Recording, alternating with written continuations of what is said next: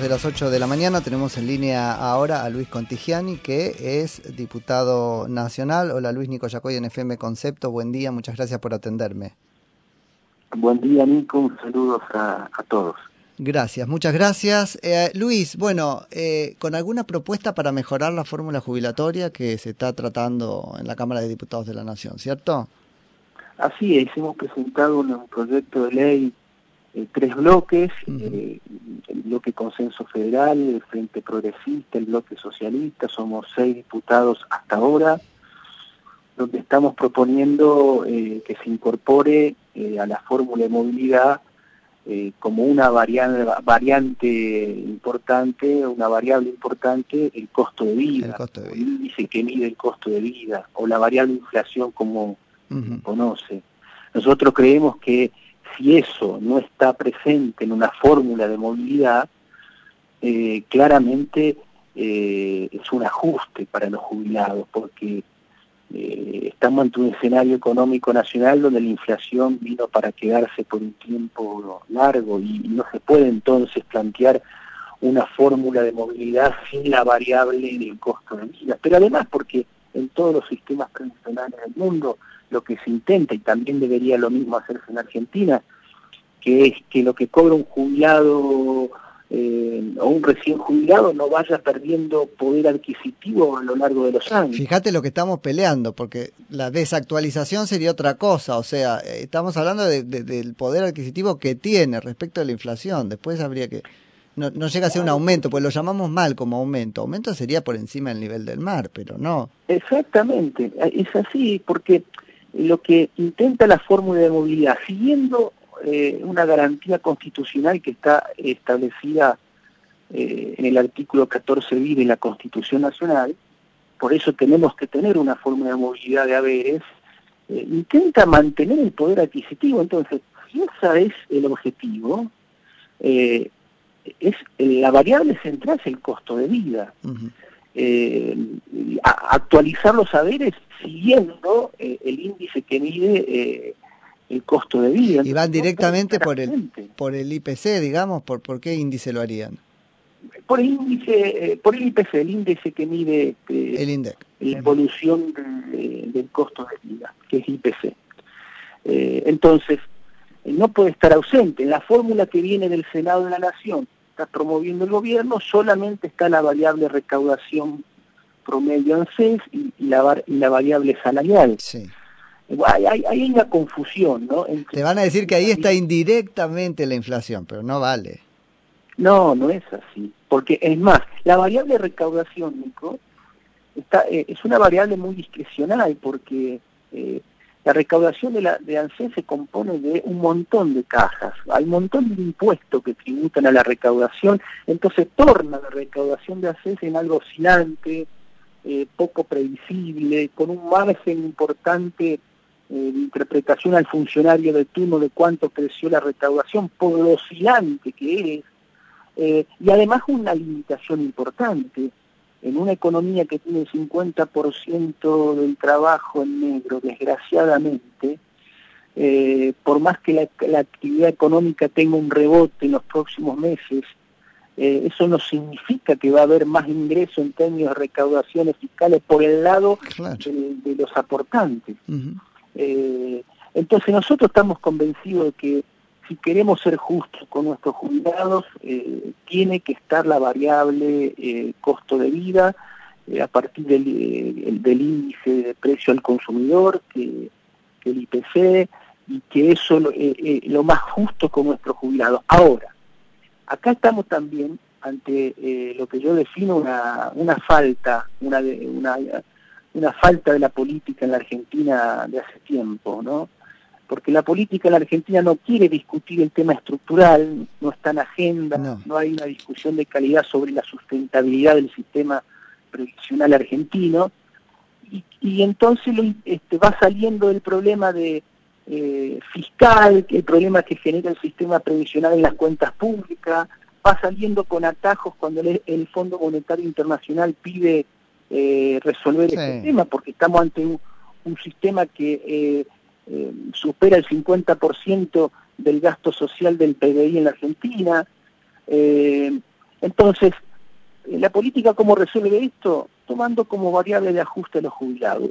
Todos los gobiernos que intentaron con una fórmula de movilidad eh, resolver esto lo hicieron siempre pensando en las cuentas públicas Sí. Y, y, producción Ahora, los jubilados. Hay, Luis, algo peor, que es que la misma política eh, genera ese gasto irresponsablemente también. Cuando, por ejemplo, yo entiendo que la mayor edad tiene que ser este, atendida, pero cuando iguala, por ejemplo, algo que concede este, como un eh, beneficio, ¿no? Con un haber jubilatorio. Bueno, y después descubre que tiene un agujero tremendo.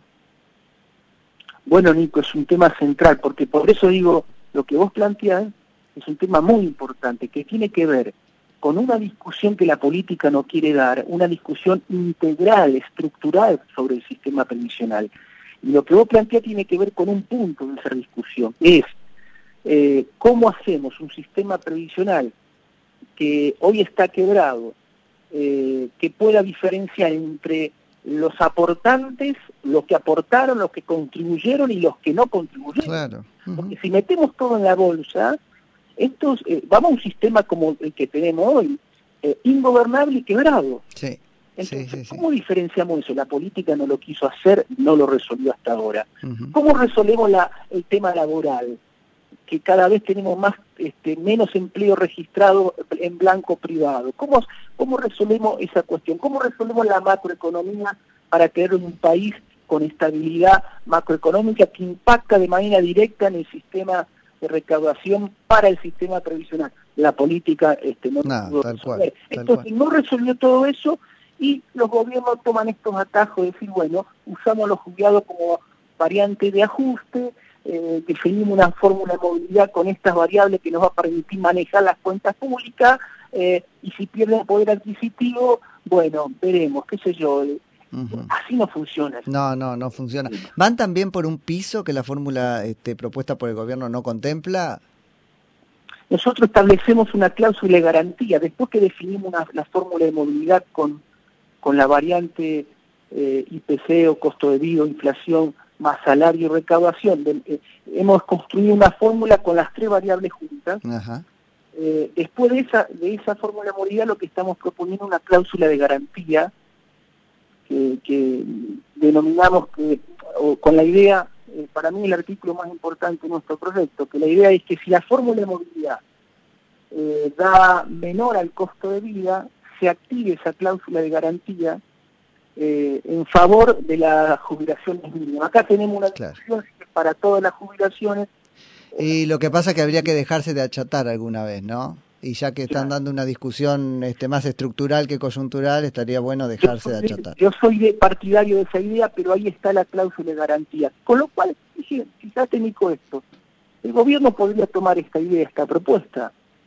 ¿Por Mm. qué no pone una cláusula de garantía en la que dice, bueno, si la fórmula de movilidad da menor que el costo de vida, nosotros pone- garantizamos que eh, mediante un decreto, luego eh, le damos la diferencia entre el costo de vida y lo que determinó la fórmula de vida. ¿Por qué no lo hace si es justo? No lo hace Prefiere darle un bonus de 5 lucas firmado, eh, eh, anunciado por cadena nacional y quedarse con él. No, es tremendo. Exactamente, Nico. Entonces, eh, en esto no hay que tener relato, en esto hay que ser sinceros, digamos. Ahora, es muy importante, Luis, lo de ustedes, porque están finitos con los números.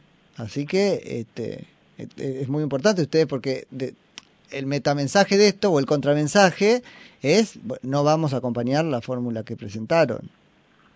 Nosotros no vamos a acompañar la fórmula que presentaron este, eh, y hemos hecho una, una propuesta, eh, salvo que el gobierno quiera cambiar su propuesta y, y- y atender esta idea de una nueva fórmula de movilidad, la cláusula de garantía que proponemos. Nosotros, si no hay un cambio en el proyecto de, de los socialismos, no vamos a acompañar. Eh, la propuesta. Y Luis, van a hacer este, la, la trampa, la verdad, porque es una trampa de tratarlo el mismo día que se estaría tratando aborto en la Cámara de Senadores de la Nación. Es, es lo mismo que pasó antes, pero al revés.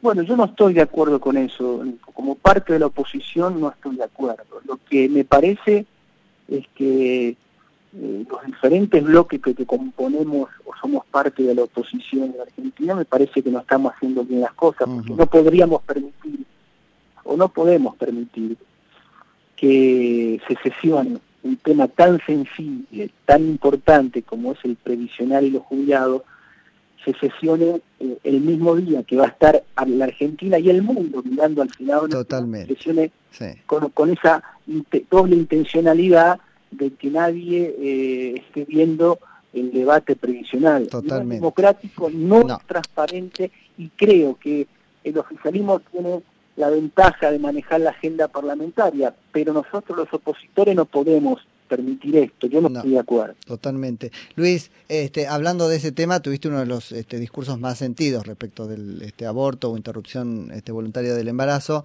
¿Qué crees que va a pasar en el Senado? ¿Tenés algún poroteo? ¿Conoces el que conocemos todos por los medios y está así como empatado?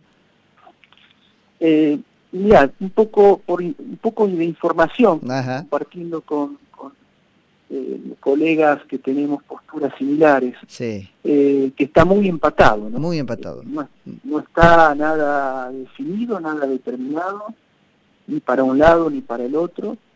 Eh, que el final, al día de hoy, el final es abierto, ¿no? Es abierto, es abierto. Esta es la información que... Luis, me hace cebar y pensar en voz alta, pero si ese día, ¿no? Se vuelve como al revés, la taba se da vuelta y no salen ni eh, pasa que nos van a convocar si eso fuera a pasar, ¿no? Pero digo, no salen ni eh, reforma a la fórmula jubilatoria, ni aborto, cambia el, el, el gobierno y cambia el argentino. Tiene un límite tan fuerte, ¿no? Pero bueno, no sé si es posible.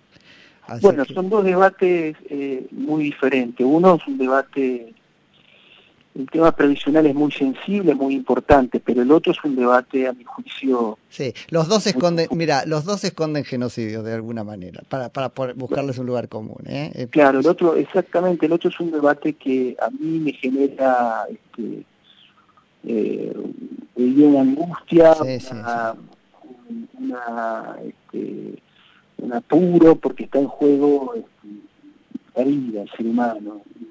No, y la frivolidad con la que se está tratando, porque al final se está tratando frívolamente. Si al menos se dijera, bueno, esto es gravísimo, es suprimir a alguien, te va a causar problemas aunque lo niegues, pero te lo concedo con multimísima ratio, uno diría, bueno, no sé, la conversación estaría mejor calibrada. No está pasando así la conversación. No, no, no, no está porque prevalece eh, las necesidades del poder sobre sí. el debate de fondo. Sí, totalmente. Y las necesidades del poder, este eh, es eh, lleva a, a, mediocridad, a obediencias de vida, sí. a disciplinamientos, uh -huh. frente a un tema eh, de profunda eticidad humana, de ética humana, de profunda implicancia eh, humana. Sí. Eh, lo mejor que puede, le puede pasar a los senadores y senadoras es tener la libertad interior para poder decidir uh -huh. eh, con, a partir de sus convicciones más profundas. Y creo que eh, lo que está en juego, como lo he intentado hacer yo en mi mensaje en la Cámara de Diputados, eh, es el concepto, la idea de persona humana, que está en juego en este tipo. Sí, sí, y los límites del poder respecto de la persona humana, porque también ahí estamos como tolerando que no la, la, la, política puede decidir cuándo empieza, cuándo termina, quién, todo un drama. Fíjese la discusión en España sobre eutanasia en estos días. Eso sí. tiene mucho que ver con el, el, debate en el aborto en Argentina. Uh -huh porque los, tanto el debate en España de eutanasia como el debate en aborto en Argentina tienen un hilo común que es el siguiente, eh, que es considerar a la persona humana, la dignidad humana sí. a partir de los atributos. Sí. Es una persona enferma que perdió el atributo de la autorreflexión, de la voluntad, de la vitalidad, para esa, esa idea ya no es persona humana, entonces... Sí. Se vuelve al concepto de la viabilidad que fue tan vituperado. Exactamente. Así que es tremendo. Es tremendo. Es tremendo. Sí, sí, porque la dignidad humana no, no, depende de ningún atributo. Somos porque existimos, somos porque uh -huh. estamos.